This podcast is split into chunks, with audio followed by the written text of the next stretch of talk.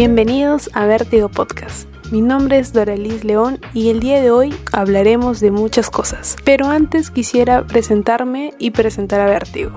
Soy estudiante de comunicaciones y actualmente estoy en el último ciclo. Para mí el cine siempre significó algo. Me llamaba mucho la atención de que podría brindarme diferentes sentimientos, diferentes puntos de vista e incluso mostrarme otras culturas de otros países. Quizás por eso fue que inicié este blog Vértigo para poder recomendarles películas, pero sobre todo para invitarlos a conocer más allá de las que ya sabemos.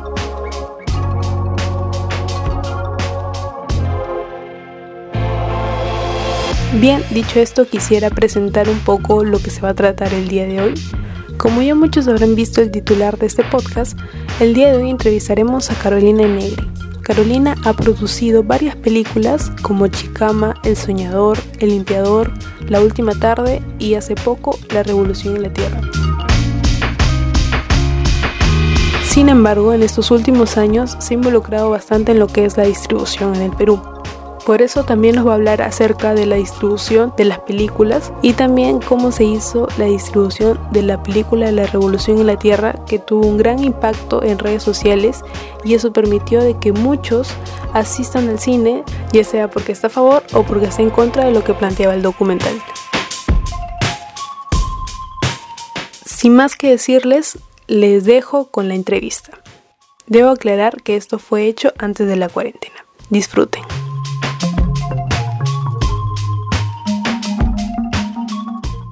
¿Cuál es su chamba así como producción ejecutiva? Bueno, mira, lo que pasa en el Perú en general es que en materia de producción no existe mucha especialización. Es decir, normalmente, seguramente a nivel internacional existen dentro del, equipo de producción varios tipos de productores. El productor general, el productor ejecutivo, a veces el, productor asociado, luego viene el productor de campo, el coordinador de producción y de ahí eh, asistentes de producción y demás. ¿no? Quizás el, principal eh, problema en cuanto a las producciones en el Perú, que también se, se, da a nivel latinoamericano, es que muchas veces una sola persona tiene que concentrar en sí misma varios cargos a la vez, sobre todo en producción, ¿no? Por ejemplo, ¿no? Yo hago la producción general de mis películas, pero también estoy en el set durante todo el rodaje, lo cual significa ser un productor de campo desde cierta manera. Y también eh, acompaño el proceso desde el desarrollo de la película, es decir, desde que la idea surge hasta que se filma, se postproduce y en algunos casos hasta que se distribuye, ¿no? Entonces, la, la, figura de producción, de productor ejecutivo, tal y como se concibe a nivel internacional, que sería básicamente la persona que consigue el financiamiento para hacer la película y que después de eso se encarga de o recuperar el dinero invertido si fuera el caso o de potenciar la venta del producto. En el caso del Perú eso es un poco más difuso. Haces eso entre otras cosas al mismo tiempo. No eres solamente un productor ejecutivo, ¿no? Y en mi caso, hacerlo ha venido un poco de, del trabajo en sí mismo. Es decir, yo no he estudiado producción ejecutiva, no es que me haya formado en eso, de hecho, no es lo que más me gusta hacer. A mí me gusta más la producción de campo y el diseño de, de, producción de las películas, no el de arte, porque también se puede entender así, pero no. Eso es lo que a mí me gusta hacer, ¿no? Como que estar más en contacto con el día a día de la película, eh, tanto en el rodaje como en la distribución. Y toca que a veces tengo que encargarme del, del financiamiento de las películas, pero es algo como incidental, que ocurre porque no hay otra persona que lo pueda hacer. Eh, a veces incluso eso, eh, lo debes haber visto en varias películas peruanas, la producción ejecutiva está compartida entre un productor, que es el productor general, y el director de las películas, ¿no? Hay varios ejemplos peruanos en los que pasa eso. O a veces incluso es el mismo director el que asume la producción ejecutiva solo.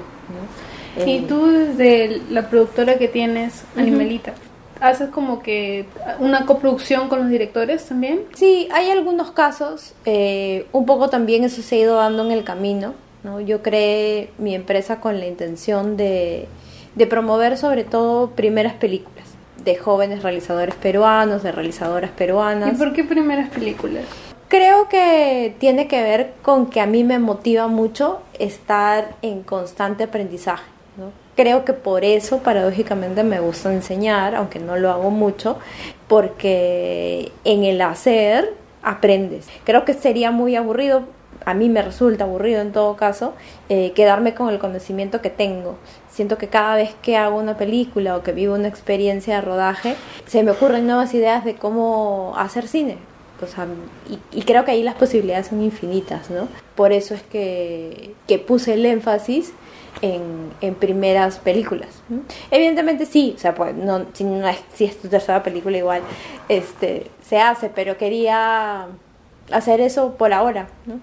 Y solo es producción nada más, no es postproducción ni nada de esas no, cosas. No, es solo producción porque básicamente soy yo. Eh, cada, cada película que tomo, el equipo de producción se va constituyendo para esa película, pero es un equipo que luego cuando se termina el rodaje desaparece. Ah, va cambiando. Sí, claro, cada película es, es otro equipo, básicamente soy yo y va, va rotando el equipo dependiendo de las necesidades de cada película. ¿Y es difícil obtener el financiamiento para las primeras películas? Afortunadamente existe ahora la DAFO, ¿no? En la época que yo empecé a hacer cine, eh, existían otras entidades, Dicine, que luego se transformó en Conacine, que estaban acercándose a crear mecanismos parecidos a los que ahora tiene la DAFO, pero no tan eficientes, ¿no? Es verdad que la DAFO tiene sus problemas todavía y que hay cosas eh, por superar, pero en esa época las ayudas eran de montos mucho más pequeños, mucho más esporádicos, que fueran concursables se empezó a hacer ahí eh, si es difícil o no conseguir dinero, pienso que ahora tenemos la suerte de que podemos contar con el Fondo Nacional como la primera piedra del plan de financiamiento. Antes uno tenía que empezar a buscar dinero afuera y a veces es difícil cuando, no sé, quieres asociarte con otro país y ese país lo natural que se le ocurre es, bueno, pero en tu país que has logrado obtener y casi siempre era nada. Ahora podemos tener un primer apoyo del, del, fondo del Ministerio de Cultura y a partir de ahí buscar socios. Eso es un poquito más sencillo. Ahora, la realidad es que muchas películas, sobre todo primeras películas, están apostando por hacerse con el Fondo Nacional nada más. Porque las coproducciones toman tiempo, hay mucha competencia, como casi todo se hace en digital, entonces se ha abierto mucho para los jóvenes, sobre todo la posibilidad de hacer una primera película. Entonces eso ha hecho que sea muy competitivo. Entonces los fondos internacionales siguen siendo casi el mismo número. Entonces lograr un financiamiento te puede tomar un financiamiento completo si es una película de un presupuesto mediano, cuatro años, tres años, cinco años, a veces más. Y entonces ahí es donde, donde creo que ahora lo que está pasando es que eh, los directores están eh, pensando en hacer historias que se puedan contar de manera más sencilla a nivel presupuestal. ¿Y cómo haces ese salto de la producción a la distribución? Bueno, yo creo que lo que ocurre es que eh, fácil no, no existe como un espacio entre ambas cosas. Creo que en el caso de, de las películas que, que, llego hasta la distribución, porque no a, no a todas las acompaño hasta ahí, tiene que ver con un trabajo continuado. Es decir, termino de hacerlo y naturalmente fluye tener la necesidad de que esa película eh, llegue al público. Entonces se convierte casi como en un proceso continuo, más que, más que pensar que ahora hay que terminó esto aquí y empezar esto de la distribución, ¿no? Por otro lado, en el caso de la Revolución en la Tierra, la posición en la que el director asume esa distribución es bastante desde adentro, es decir, la estrategia comunicacional de la película es del director. Gonzalo hizo todo el diseño gráfico de la película, todo, todo lo que veían en redes era diseño de, de, Gonzalo, ¿no?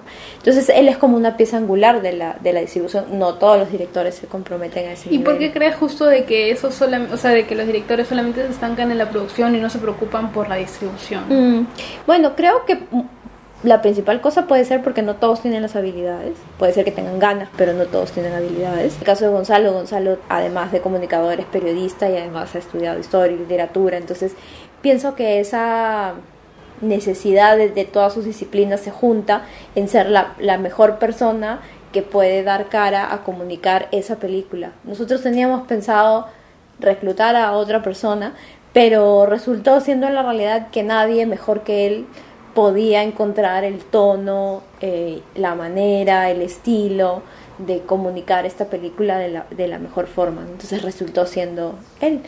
Y el equipo eh, básicamente es el mismo equipo que filmó la película, es el equipo que, que, se puso a trabajar en la distribución, ¿no? O sea, eh, hasta ahora tenemos un grupo muy pequeño, un chat, donde básicamente la estructura era la misma de rodaje, cinco personas. Em, yo contestaba, por ejemplo, inbox inbox de Facebook y de las publicaciones que a mí me tocaban. Gonzalo se encargaba de todos los diseños de publicación. Eh, su novia, que es la co-guionista, que es Grecia Barbieri, ella veía todo lo que era Instagram. Y Mateo, que era el investigador de la película, se convirtió en, el que veía todo lo que era Twitter, ¿no? Entonces, en realidad, eh, fue como coger el mismo equipo que hizo la película para enfrentar el otro proceso que venía. Por ahí creo que hubo una persona más externa, pero nada más. Así, así de chiquito fue. Entonces creo que el impacto tiene que ver con que con, con la película en sí misma más que evidentemente sí, la estrategia ayudó, creo que iba en el mismo sentido, pero el elegir el tema de la película, cómo se iba a contar la película, la forma que tiene la película, eso, eso fue una decisión de, de Gonzalo y creo que fue muy acertada en, el, en creer que eso podía calar la, en la gente, ¿no? Él siempre lo creyó y, y fue verdad. Claro, esa vez fue la decisión de Gonzalo, ¿no? La creación, todo ello. Pero en otras películas pasa lo contrario, ¿no? ¿Qué cosa le, le, falta, digamos, al director? Bueno, yo creo que falta, y eso pasa mucho, una conexión con el peruano, digamos, con el quién es el público que recibe la película. Hay mucha gente que hace la película un poco para uno o para un público que cree masivo, pero que en realidad es una burbuja algo muy pequeño. Pero eso pasa porque también por la experiencia de vida propia del realizador, ¿no? Eh, hay películas que uno cree que, que son importantes, trascendentales y, en el fondo tal vez son trascendentales para ti o para un grupo muy reducido de gente, de conocer al público. Por otro lado, eh, de ser realistas también, ¿no? Yo no digo que, que las películas que no sean masivas no tengan que ser contadas, ¿no? Pero creo que hay que encontrar el espacio correcto para difundirlas. Capaz no son películas de 40 salas, ni de 50, ni de 20. Capaz son películas de 5 salas eh, o de otra estrategia, ¿no? Ahora tengo una película documental también, pero de un artista plástico, donde, digamos, a pesar de que conozco bien el esquema de distribución de la Revolución en la Tierra, no podría replicarlo con esa película. Claro, porque son diferentes, ¿no? Porque son, son diferentes y a pesar de que, de que es muy divertida y qué sé yo, eh, sería un suicidio someterla a un esquema que no le pertenece. Y, y, eso lo hacen muchos, ¿no? Es un documental, es un documental histórico, le va a ir igual que la, a, la Revolución de la Tierra. No necesariamente. Por otro lado, aunque no me gusta decirlo, creo que la Revolución de la Tierra es una excepción vivíamos un momento político complicado en el momento que se estrenó la película y eso pudo haber repercutido en una conciencia política más a flor de piel en el momento de, del estreno. Y por otro lado, eh, que creo que era un tema que sí estaba en, en mucha gente como un tabú, ¿no? Y de pronto tienes una película que te lo pone enfrente de pantalla. Entonces creo que eso produjo una explosión. Quizás no todos los temas documentales son tabús y a la gente por eso no le interesa. Entonces creo que hay una confluencia. Por eso digo que es, es una excepción, ¿no? Porque a veces nosotros cuando conversamos y, y, decimos, quizás pudo ser más grande aún. O sea, quizás si existiera una política de, de ventana abierta por parte de las salas de cine, nos hubieran dado más salas. La gente quería más salas. O sea, hubiéramos podido hacer el doble, el triple, no lo, no lo sabemos, tal vez sí. Pero, pero digamos, todavía no está terminado el proceso de distribución, faltan otras, otras cosas, ¿no? El estreno del DVD, el estreno en señal abierta, el estreno en, en plataformas, o sea, todavía hay cosas que nos pueden dar indicios de, de ese público que falta ver, ¿no? ¿Y cómo hacen, verdad, ahora que lo mencionas, cómo hacen entonces los directores para llegar a una plataforma así como Netflix, ¿no? Porque, mm, claro, muchos, como dices, solamente llegas al cine y de ahí nomás, ¿no? Un camino es a través de un agente de ventas, que es, mm, digamos, la persona que se encarga de coger el producto una vez que está estrenado en tu país y hacer una estrategia de recorrido internacional, que normalmente tiene que ver con festivales por un lado, con exhibición eh, a nivel universitario o educativo, que es también una vena grande. Como productora ejecutiva también te encargas así de, de... Digamos, como productor ejecutivo uno se puede encargar de conectarse con este agente de ventas y, y de quizás diseñar un poco la estrategia, de escoger eh, este año es el recorrido, pero el, agente de ventas es la persona eh, directamente casi como un representante de la película que, que, sale a tratar con cada caso en particular. ¿no? Y ya tú te liberas un poco de, de eso y, y, nada más acompañas el proceso. Pero ya no tomas decisión sobre cada caso, o sea, evidentemente lo consultas con él, pero no es que estás haciendo el día a día de eso, ¿no? Eso lo hace la gente. Eso es una forma de llegar a una plataforma, ¿no? Hay películas que lo han hecho de manera independiente sin un agente de ventas o donde un agente de ventas lo ha, tomado esa función un poco más tarde, ¿no? más adelante en el tiempo, quizás cuando la película ya hizo un recorrido de festivales y ahí recién entra un agente de ventas. Pero idealmente, dependiendo también de la película, es recomendable que el agente de ventas acompañe el proceso desde temprano para que pueda sacarle el mayor provecho económico. ¿Cómo me acerco a un distribuidor? Bueno, no existen tantos, existen algunos, pero bueno, serán ocho a lo mucho. ¿En el país? En el país. Uh -huh. eh, unos más grandes y otros más chiquitos. Hay empresas distribuidoras que no solo son peruanas, sino que son, digamos, sucursales, si quieres, de, de empresas que son muchísimo más grandes a nivel mundial que existen acá, pero que no son solo de acá, ¿no? Como New Century o como Andes Films, todas esas. Y las, las más chicas, ¿no? Como ahora BR, creo que existe. También existe BF, que es del, del, mismo grupo Interbank, por ejemplo, y de los cines, de Cineplanes, son los mismos dueños. Y bueno, básicamente lo que tienes que ir a hacer es tocarles la puerta, pedir una reunión y ellos ven la película, la evalúan y a partir de ahí deciden si la representan o no. Si la representan, pues ellos son los que lidian con los exhibidores, o sea, las salas de cine. Y claro, ese pelearse por tu película va a depender de cuánto crean ellos que pueden ganar si se pelean mucho por tu película o poco por tu película. Si creen que, ah, bueno, lo hago por, por no rechazarla, la tengo, pero en realidad tampoco voy a luchar mucho por ella porque yo tampoco voy a ganar mucho. Entonces ahí el, el, problema que tenemos es legal, ¿no? Cuando un distribuidor te hace eso, no tienes ninguna herramienta para reclamar más que por ahí denunciarlo, con lo cual ningún distribuidor en el futuro te cogería la película porque pensaría que lo vas a hacer. O sea, no hay protección de nuestro lado. No hay cómo defendernos de esa desidia de, de los distribuidores o los exhibidores de manera legal. Te dicen, bueno, nadie quiere ver tu película y, y ya está. O sea, no, no hay más que hacer. Ay, simplemente te cierran la puerta. Claro, porque no es que te dan esa respuesta basados en un estudio de mercado, que mira, hemos hecho 10 focus groups y el resultado es que no, es simplemente que a la persona que evaluó tu película le parece que no va a ir nadie.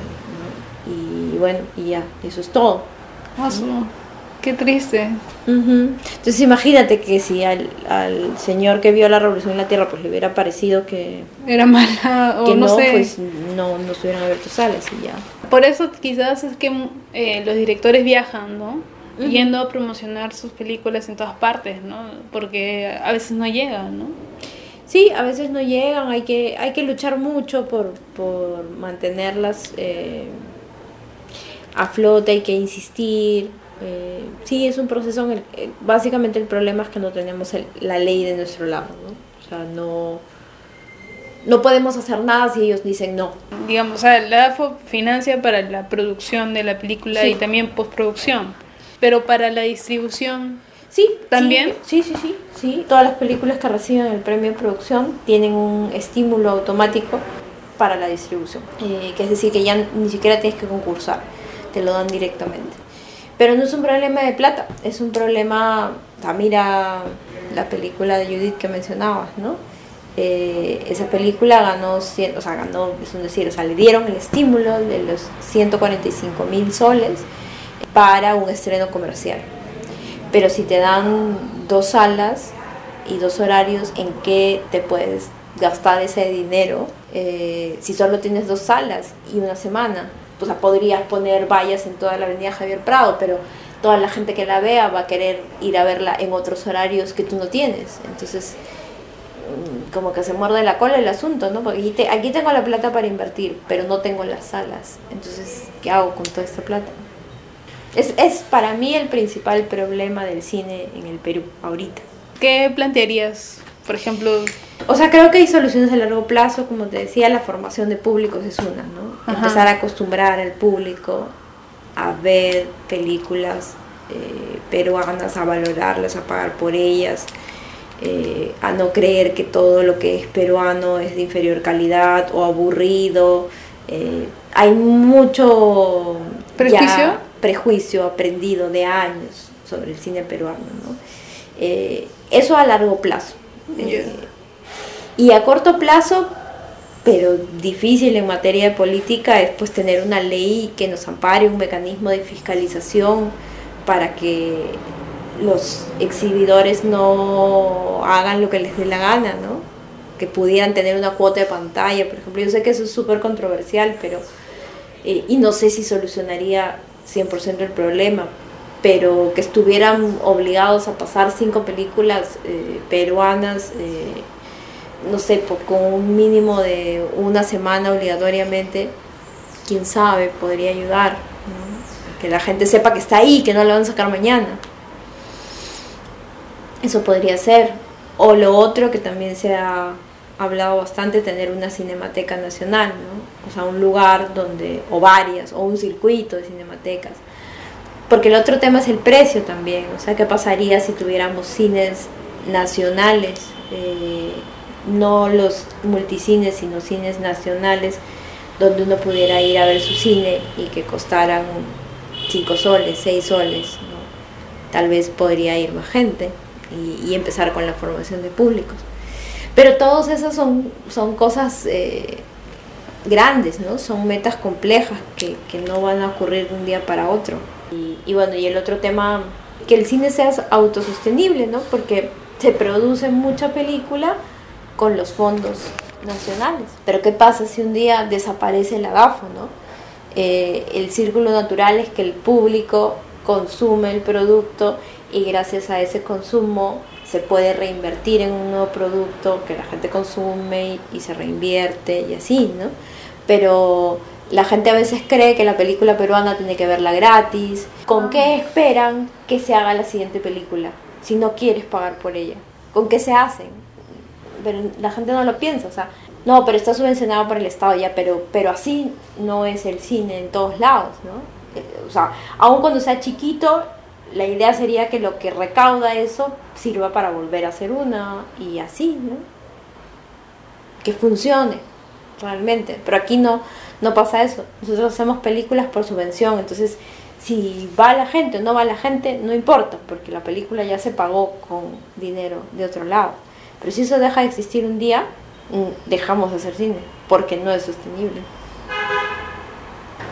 Entonces ahí, ahí, ahí habría la necesidad tremenda de, que el público consuma nuestro producto y quizás los cineastas empezarían también a, hacer películas pensando más en el que la ve. Ahora, eso para algunos podría significar pues hacer solo películas como Once Machos y, y demás porque es lo que le gusta a la gente, pero yo creo que puede existir algo intermedio que sea entretenido, pero que no sea solo puro entretenimiento fácil, Ojalá. ¿Y qué opinas acerca de la ley de cine? Tengo varias cosas ahí eh, encontradas como, pero entiendo la coyuntura en la que se está dando, ¿no? O sea, finalmente ya creo que las falencias o las cosas a mejorar eh, las tenemos que hacer los cineastas, ¿no? quizás, eh, quizás nos toca llenar esos vacíos, hacer un trabajo más activo desde los gremios, de poder insistir en aquellas cosas que creemos que no resuelve la ley. Definitivamente no resuelve todos los problemas que tenemos, deja muchas cosas todavía en, en, pleno trabajo o, en algunas eh, quizás ni siquiera están, están mencionadas ahí, ¿no? Eh, pero, pero no, va a haber, no va a haber quizás ningún momento para una ley que lo resuelva todo. Eh, lo del tema de la cinemateca es algo que preocupa, el tema de la formación también, pero creo que sí ayuda a que no tengamos todos los años que pelear por un presupuesto anual que es la base ahorita de los concursos que promueven el cine, que eso ya sea algo permanente, que no se tenga que pedir cada año y si no nos dan, anulan un año de producción de cine en el Perú, eso creo que es positivo, eso sí me parece que está bueno, pero es labor de nosotros, eh, los cineastas, vigilar que, se puede ir mejorando, ¿no? a mí me hubiera gustado que, que la nueva ley de cine pues este resolviera el, el 80% de los problemas que tenemos ahorita como, como industria en crecimiento, pero no necesariamente en esa misma proporción va creciendo el consumo. ¿no? Eh, ahí, está, ahí está la disparidad. Hay otros problemas externos que, que pueden incidir en eso, ¿no? Pero la realidad es que, que no se dispara el nivel de consumo de las películas como si se dispara la producción de películas, ¿no? Se hacen más películas de todo tipo, pero no necesariamente se consumen más películas de todo tipo.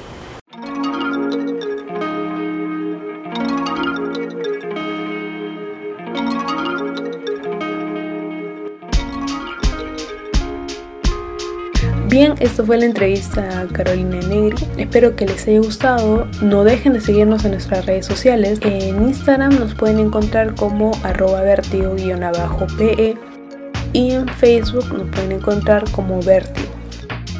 No se olviden de seguirnos y de eh, dejar sus comentarios. Muchas gracias y hasta el próximo episodio.